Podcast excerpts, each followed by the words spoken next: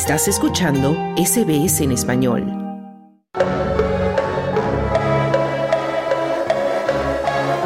Hablemos de fútbol. Y llegamos al momento de Hablemos de Fútbol y ya está con nosotros Sergio Levinsky. Sergio, muy buenas tardes, ¿cómo estás? Muy buenas tardes, Carlos. Un placer eh, grande hablar contigo. ¿Cómo estás?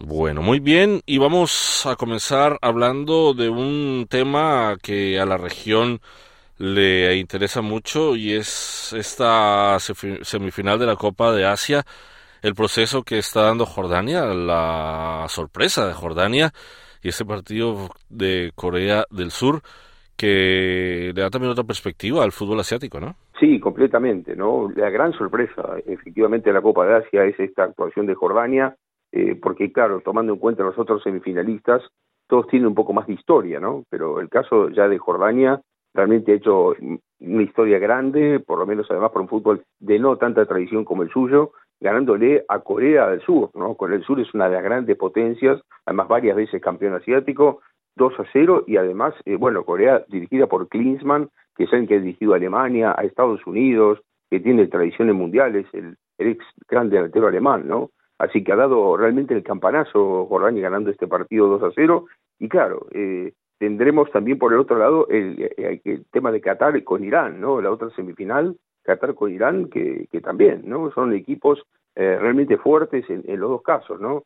Son equipos que, eh, bueno, ya han ganado este, no solamente Copa Asia, sino que son potencias últimamente, ¿no? El caso de Irán, bueno, ya tiene tres Copas de Asia ganadas.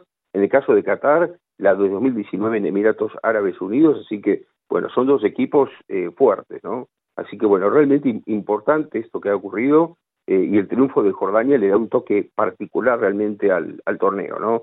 Por el lado de, Irán también hay que rescatar a, bueno, algunos jugadores importantes que tiene, pero me parece que lo de Jordania es lo más destacable. Especialmente hay dos jugadores, eh, y Altama, Altamari, que son dos jugadores que realmente me han impresionado muchísimo, ¿no? los autores de los goles, pero además lo que juegan técnicamente, ¿no? Es realmente una evolución muy, muy grande y está mostrando, Carlos, cómo ha cambiado el fútbol del mundo, ¿no? Porque estos equipos anteriormente ni figuraban y ahora aparecen como muy importantes, ¿no? Con, con un fútbol muy agradable, muy bueno.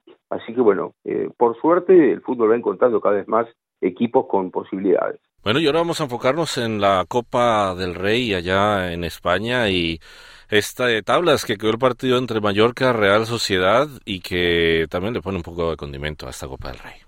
Sí, efectivamente, efectivamente. Bueno, han empatado 0 a 0 en un partido eh, en el que increíblemente el delantero Sadik de Real Sociedad, yo creo que no dormirá en, estas horas, seguramente le costará considerar el sueño porque perdió dos goles imposibles con lo que al menos con uno de ellos, yo creo que Real Sociedad para la revancha del 27 de febrero llegaba con una gran ventaja a jugar el partido como local.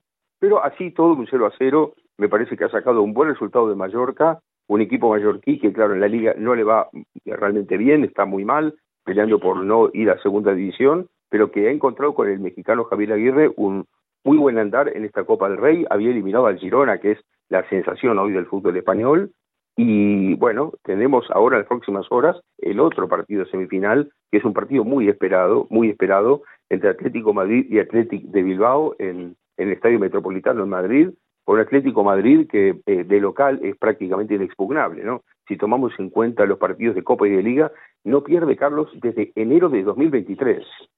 O sea, realmente tremendo los de Atlético Madrid que solo empató dos partidos de local y ganó todos los demás en todo el año. Así que es muy difícil este partido para los vascos, para Atlético de Bilbao, que llega muy bien después de eliminar al Barcelona, pero que vamos a ver si juegan los dos Williams. Aparentemente no.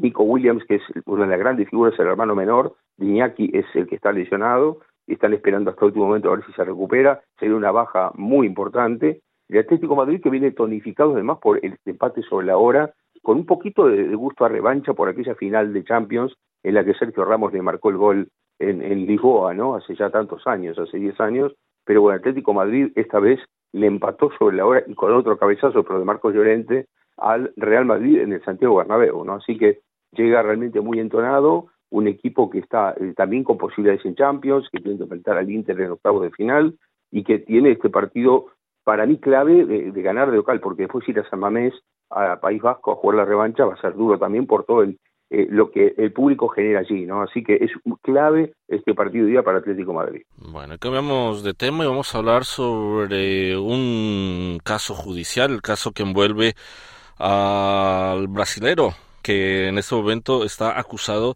de violación y que, aunque lo está negando, los ojos están puestos sobre Dani Alves, que pone también un poco de tinte negro al fútbol mundial. Sí, sí, efectivamente. Bueno, te cuento que hay una expectativa tremenda en la sala 21 de la audiencia de Barcelona, unos 130 periodistas acreditados de todo el mundo, más todos los que están en los alrededores. Y bueno, son tres días de juicio oral.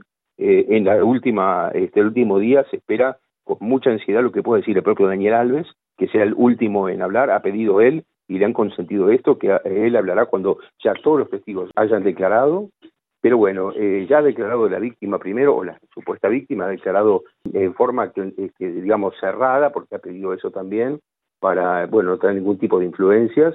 Y después, bueno, ha aparecido en la segunda jornada 22 testigos, pero entre ellos algunos muy importantes. Una es Joana Sanz, que se ha dicho muchas cosas, se han dicho muchas cosas, pero sigue siendo la esposa de Daniel Alves. Finalmente nunca le pidió el divorcio, ella misma lo confirmó, fue cambiando mucho de, posición. Había sacado una carta muy dura en los primeros días cuando se conoció la situación de Daniel Alves, de esa carta muy dura contra Alves fue cambiando, lentamente fue dando vuelta, digamos, a su opinión, y bueno, en este caso apareció sosteniendo un poco la posición de Daniel Alves, o por lo menos ayudándolo, ¿no? Porque lo que ella declaró es que ese 31 de diciembre de 2022, que es cuando se produjeron los hechos en la discoteca Sutton, eh, Alves volvió a las 4 de la mañana en estado de ebriedad, hasta el punto que ella dijo que se chocó contra un armario y que no quiso hablar con él porque justamente lo vio en una situación tan lamentable que dijo, bueno, mejor esperar a que se recupere y hablamos mañana, ¿no?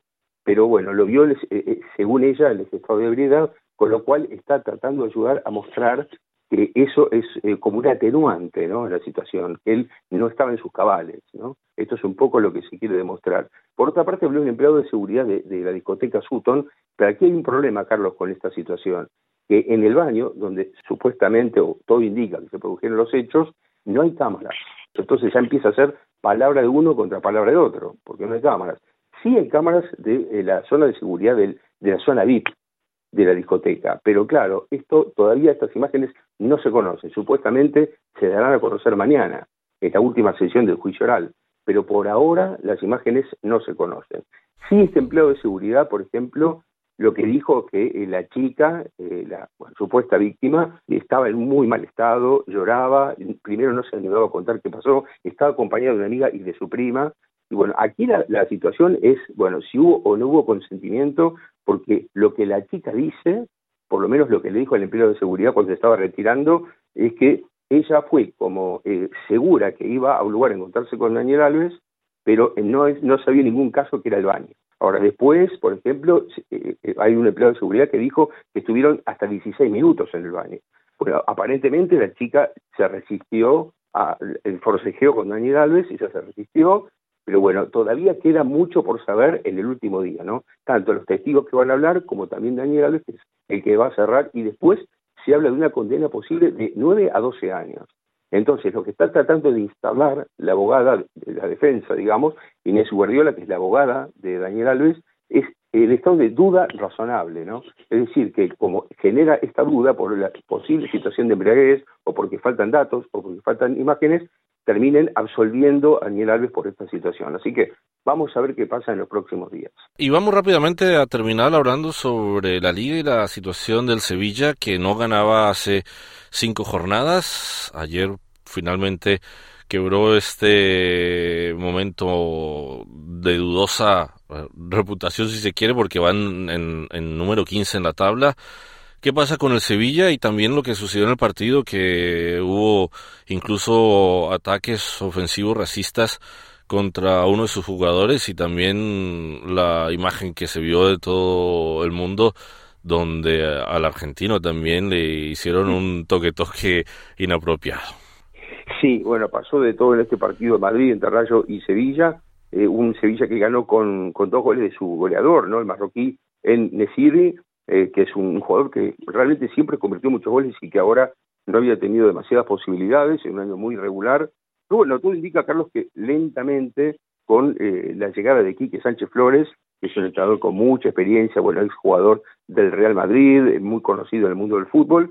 Bueno, parece que el Sevilla está lentamente saliendo. Bueno, justo en este partido frente al Rayo no jugó Sergio Ramos, una de sus figuras, pero bueno, eh, eh como decía, el Nesiri eh, fue el autor de los goles en un partido bastante complicado con un Sevilla que si uno mira la tabla de posiciones está con 20 puntos, eh, eh, como decías bien, el puesto 15 sobre 20 equipos en la liga cuando se jugaron 23 partidos y quedan 15 para terminar, pero en realidad, en realidad lo que ocurre es que el Sevilla está con 20 puntos, pero los dos que le siguen, el Celta de Mallorca también tiene 20 puntos, y el Cádiz, que ya entra en zona de descenso, porque defienden tres equipos, tiene 17, es decir, leyendo eh, realmente con, con lupa esa tabla de, posiciones, el Sevilla lleva un partido al que está descendiendo. Si tiene 20 y el Cádiz 17. Entonces lleva tres puntos a un equipo que hoy está en descenso. O sea que el Sevilla está realmente muy, muy complicado y claro, alrededor del Sevilla empiezan a suceder algunas cuestiones como esto que le pasó a Ocampos, increíble, ¿no? Que se defendió diciendo no quise reaccionar más porque tengo una familia, porque tengo hijos, pero es increíble esto que ha pasado, ¿no? En que ponga, bueno, un dedo justo ahí en la zona anal, digamos, este, en un momento de un lateral, desde una tribuna, parece realmente increíble, o los insultos racistas también que se han vivido. Este, muy, muy complicada la situación de, este equipo, y claro, el gran problema es, siempre se dice que los equipos grandes cuando entran en una dinámica perdedora, les cuesta mucho más salir porque no están acostumbrados, ¿no? Y es un poco lo que está pasando con el Sevilla. El Sevilla vive momentos muy duros porque, fíjate Carlos, que ha ganado hasta la Europa League hace apenas meses, nada más. Y de ganar la Europa League ha pasado a quedar eliminado en fase de grupo de Champions, donde ha tenido muchísima mala suerte y varios malos arbitrajes, muy injustamente en dos partidos. Por ejemplo, perdió partidos que estaba ganando con decisiones arbitrales muchas veces equivocadas. Y claro, todo esto fue llevando una dinámica que fue cambiando entrenadores demasiadas veces hasta la llegada de Quisque Sánchez. Así que vamos a ver ahora qué pasa, porque además, la próxima jornada de la Liga de Sevilla enfrenta a Atlético Madrid, es uno de los equipos más duros y que claro, Atlético Madrid no juega inmediatamente la revancha en San Mamés por la Copa del Rey, va, a tener que jugar en tres semanas, o sea que el Atlético Madrid cuando juegue contra el Sevilla casi estará enfocado en la liga únicamente, o sea que tiene hasta esa mala suerte el Sevilla que el rival no va a ser, por ejemplo, como el de Bernabéu contra el Real Madrid, que se cuidó y hasta hizo muchos cambios el Cholo Simeone, el entrenador, pensando en el partido de miércoles contra el Atlético de Bilbao. En cambio, el fin de semana no tendrá ese problema el Atlético, justo contra el Sevilla, así que no parece andar de buen pie, ¿no? El equipo andaluz. Bueno, vamos a ver qué sigue sucediendo en la liga. Sergio Levinsky, ya hablamos de fútbol. Muchísimas gracias por haber conversado con nosotros aquí en SBS Audio. Por favor, Carlos, un placer. Un abrazo. Hasta la próxima. Dale un like, comparte, comenta. Sigue a SBS Spanish en Facebook.